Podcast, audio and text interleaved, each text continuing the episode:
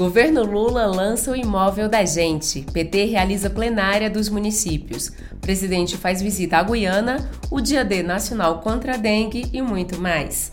Eu sou Gil Matos e esse é o 13 Minutos, seu podcast semanal de notícias da Rede Povo de Comunicação do PT.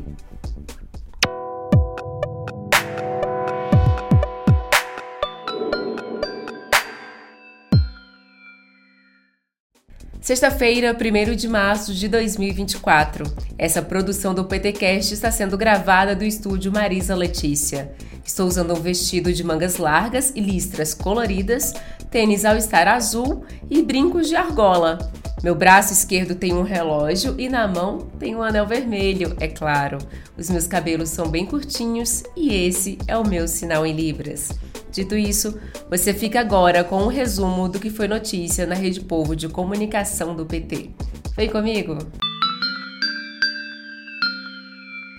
O governo Lula começou a semana lançando já na segunda-feira o Imóvel da Gente, um programa para destinar prédios ociosos da União para atendimento de políticas públicas prioritárias nas áreas de saúde, segurança, educação e moradia. A ação faz parte do novo PAC e vai transformar imóveis públicos hoje vazios em escolas, habitações populares e postos de saúde. Durante o evento de lançamento, a ministra da Gestão e da Inovação em Serviços Públicos, Esther Dueck, explicou que o foco é atender a população em situação de vulnerabilidade social. Foi uma demanda do presidente desde o início do ano passado. Ele de fato determinou né, que, o, que o nosso ministério fizesse o levantamento de todos os imóveis que estivessem desocupados, subutilizados, seja um prédio na cidade, terreno, lojas, o que tivesse que pudesse ter uma nova destinação. Vão ter quatro linhas prioritárias.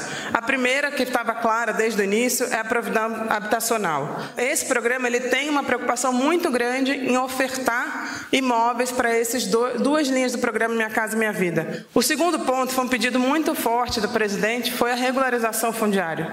A linha 3 é para diversas outras políticas públicas que não sejam só moradia. Tem uma prioridade no novo PAC, outras políticas públicas como saúde e educação e programas estratégicos que o governo federal possa lançar. E a quarta linha foi a linha mais recente, que é justamente grandes espaços em perímetros urbanos. A Caixa vai ser, um, junto com o BNDES e outros parceiros que eu vou falar aqui, vão ter um papel enorme para a gente poder viabilizar esses grandes empreendimentos em parceria com, os, obviamente, com os governos estaduais e municipais. Também na segunda-feira foi realizada a plenária dos municípios, que reuniu virtualmente mais de 5 mil dirigentes municipais e estaduais do PT de todo o Brasil. A pauta do encontro, conduzido pela presidenta Gleisi Hoffmann, foi a organização e formação de chapas para as eleições municipais de 2024. Em entrevista ao jornal PT Brasil, o secretário-geral do partido, Henrique Fontana, falou da importância do evento para o projeto de fortalecimento do PT nos próximos anos nós temos que consolidar o nosso projeto. Inclusive, por isso eu tenho falado um pouco, Anderson, que nós estamos agora aquecendo os motores aí para uma eleição municipal, né? Uhum. Nós precisamos fortalecer a nossa ferramenta partidária, o Partido dos Trabalhadores. Precisamos de muitos candidatos a vereadores, vereadoras pelo Brasil inteiro. Óbvio, temos que fortalecer também os nossos aliados, os partidos de esquerda, de centro-esquerda que compõem a base mais programática de sustentação do governo Lula. Inclusive, ontem tivemos uma grande plenária de municípios, né? Se nós temos planos fortes de crescimento do PT. Nós queremos, e o nosso trabalho é um trabalho com humildade, com responsabilidade, mas é um trabalho para a gente sair desta eleição, Anderson, com mais do que o dobro dos prefeitos que nós temos hoje e mais do que duplicar o número de vereadores eleitos. Nós temos que preparar nessa eleição municipal um fortalecimento do PT e da esquerda brasileira para a gente alavancar a reeleição do presidente Lula dentro de mais dois anos e meio para continuar este processo de reconstrução do nosso Brasil.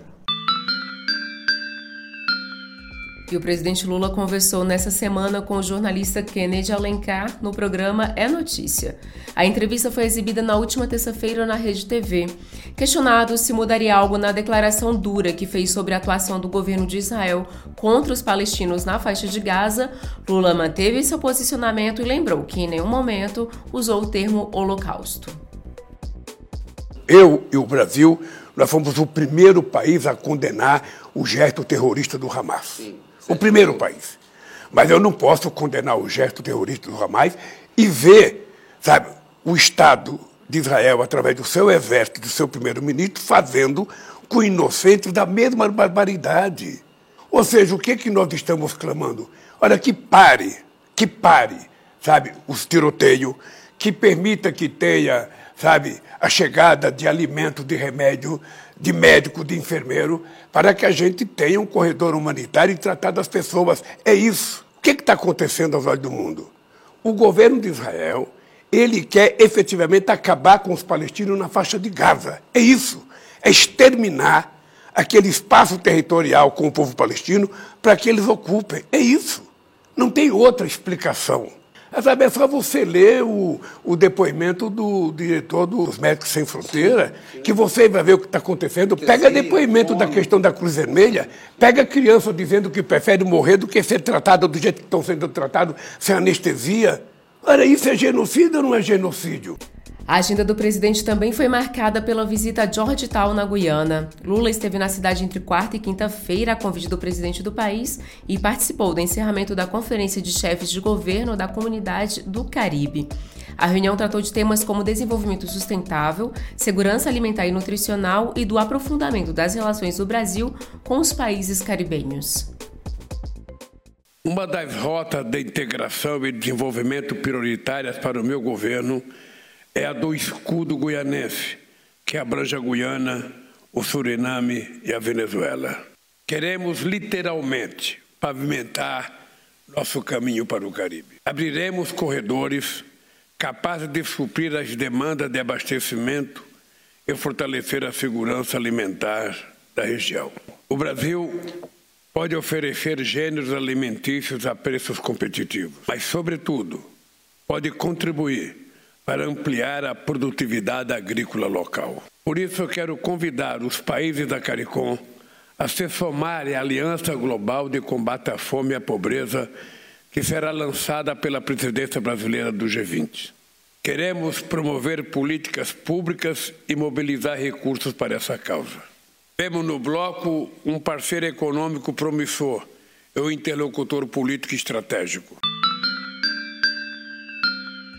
Ainda na quinta, o deputado federal pelo PT de São Paulo, Nito Tato, falou ao jornal PT Brasil sobre a Aliança Global contra a Fome e a Pobreza, prevista para ser lançada em paralelo à cúpula do G20 em novembro deste ano no Rio de Janeiro. O G20 é o principal fórum de cooperação econômica internacional e reúne 19 das mais ricas nações do planeta, além da União Europeia e da União Africana. Na presidência do fórum desde o ano passado, o Brasil está fazendo do combate à fome a sua meta prioritária. Enfrentar a fome, enfrentar a desigualdade, enfrentar a crise climática é o grande desafio que está colocado para o mundo todo que no Brasil está sendo levado com seriedade e por isso é muito oportuno que o presidente Lula lidere esse debate no âmbito global, porque dificilmente a gente terá é, sustentabilidade do ponto de vista de ter uma política permanente e a gente não ter retrocessos como a gente teve recentemente, né, desde o golpe, no caso do Brasil. E quem também conversou com a TV PT foi Ellen Costa, que é coordenadora geral da Central de Atendimento à Mulher, o LIG 180. Ela destacou o aumento no número de chamadas recebidas através do canal em 2023, ano em que passou por uma reestruturação e teve maior divulgação em campanhas de utilidade pública. O balanço foi divulgado pelo Ministério das Mulheres essa semana. Não é só a denúncia, nós também passamos a divulgar a questão é, dos, das outras formas, das outras funções que o Centro Entendo também atende, que é a informação né, sobre direitos, sobre legislações que protegem as mulheres vítimas de violência e também sobre a rede de atendimento que é mapeada aqui pelo Ligue 180, a rede de atendimento de todo o país. Nós também repassamos essa informação através da nossa central. Então, tudo isso reflete também no aumento aí do número de ligações que ficou, conforme nós divulgamos, em torno ali de 25,8% em relação ao ano anterior. O 180 ele está em pleno funcionamento e a gente está trabalhando cada dia mais para qualificar melhor o atendimento para toda a sociedade. No próximo sábado, dia 2 de março, será realizado o Dia D Nacional para combater a dengue. As ações vão reunir governo federal, estados, municípios e sociedade. O Brasil está perto de bater um milhão de casos prováveis de dengue neste ano. A repórter da Rádio PT, Thaisa Vitória, traz mais informações sobre a iniciativa. A ministra da Saúde, Nízia Trindade, disse que a explosão de casos neste ano se deve a fatores ambientais, além de chamar atenção para a interiorização de casos de dengue, locais onde não havia a infecção. Dengue começa é, principalmente nas capitais, grandes cidades. O fator diferencial que eu quero chamar a atenção aqui é o fato de nós termos agora em cidades médias e cidades pequenas também grandes números de casos. Em locais onde não havia antes é, a, a infecção por dengue, isso significa mais interiorização da doença, mais dispersão e, portanto, um desafio a mais para os sistemas de saúde lidarem. Agora vamos saber da Duda Merini, gestora de redes sociais do PT, quais foram as nossas publicações mais curtidas, comentadas e compartilhadas da semana. Conta pra gente, Duda! Olá, meus patriotas! Passando aqui para lembrar que quem é patriota mesmo defende a democracia, viu? Pois é, no último domingo, os golpistas se reuniram mais uma vez na Paulista para ameaçar as nossas instituições, mas o resultado não foi muito bem o esperado por eles. Bolsonaro acabou admitindo a minuta golpista e a PF incluiu o seu discurso na investigação sobre o golpe. A Monique comentou em nosso post: sem anistia. Sem anistia para golpistas, Monique. E agora chegou a nossa vez de ir às ruas para defender a democracia e gritar para todo mundo ouvir: golpe nunca mais. Confira as datas da jornada de luta em defesa da democracia e junte-se a nós pelos direitos dos trabalhadores e pela punição daqueles que atentam contra o Estado democrático de direito. Nós estamos do lado da democracia. E você? Deixe seu comentário nas nossas redes e quem sabe semana que vem você não vira notícia por aqui. Bom final de semana, companheirada! E esse foi mais um 13 Minutos com os destaques dos últimos dias na Rede Povo de Comunicação do PT. E se você ainda não segue o 13 Minutos no seu aplicativo, clique aí no botão seguir para você não perder nenhum episódio. E se você gostou, pode deixar 5 estrelas na avaliação. Afinal de contas, a gente ama estrelas. E faça como a Jean Jeanette Marzola, que deixou um comentário pra gente lá no YouTube. Ela falou assim: ó, sem anistia para os golpistas. A gente apoia a companheira? Bem, agora eu me despeço de você, desejando um ótimo final de semana a todas, todos e todes. A gente se encontra no próximo 13 Minutos.